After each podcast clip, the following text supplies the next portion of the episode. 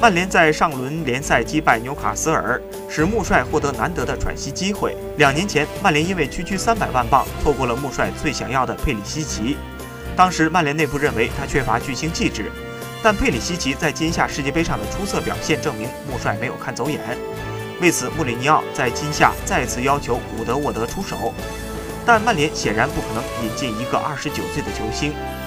穆帅希望在即将到来的一月转会窗口得到更多的支持，让他可以按照计划重建自己的球队。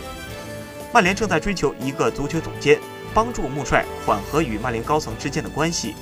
如果顺利的话，这名新高层将在年底前就职，但他能否马上发挥作用很难说。